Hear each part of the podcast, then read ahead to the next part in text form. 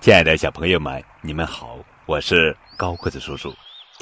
汉字作为中华文化的载体，对传播中华文化发挥了重大的作用。今天的节目是由高叔讲故事团队精心为孩子们录制、精选三十六个与汉字相关的故事，便于孩子了解与汉字相关的历史文化知识，帮助孩子更好的理解汉字。轻松学好汉字。第三十个故事：孝，刘恒孝母。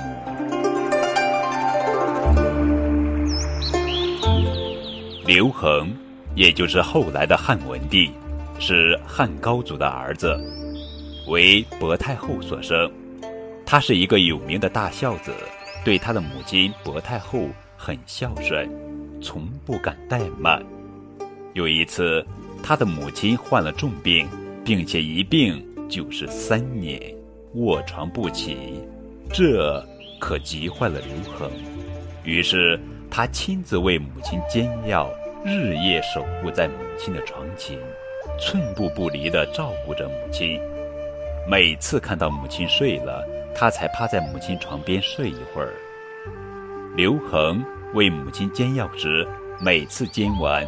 自己总要先尝一尝，看汤药苦不苦，烫不烫，自己觉得差不多了，才给母亲喝。刘恒孝顺母亲的事，在朝廷和民间广为流传，人们都称赞他是一个仁孝之子。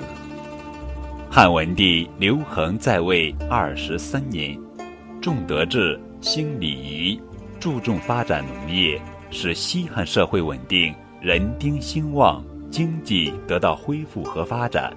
他与汉景帝的统治时期被誉为“文景之治”。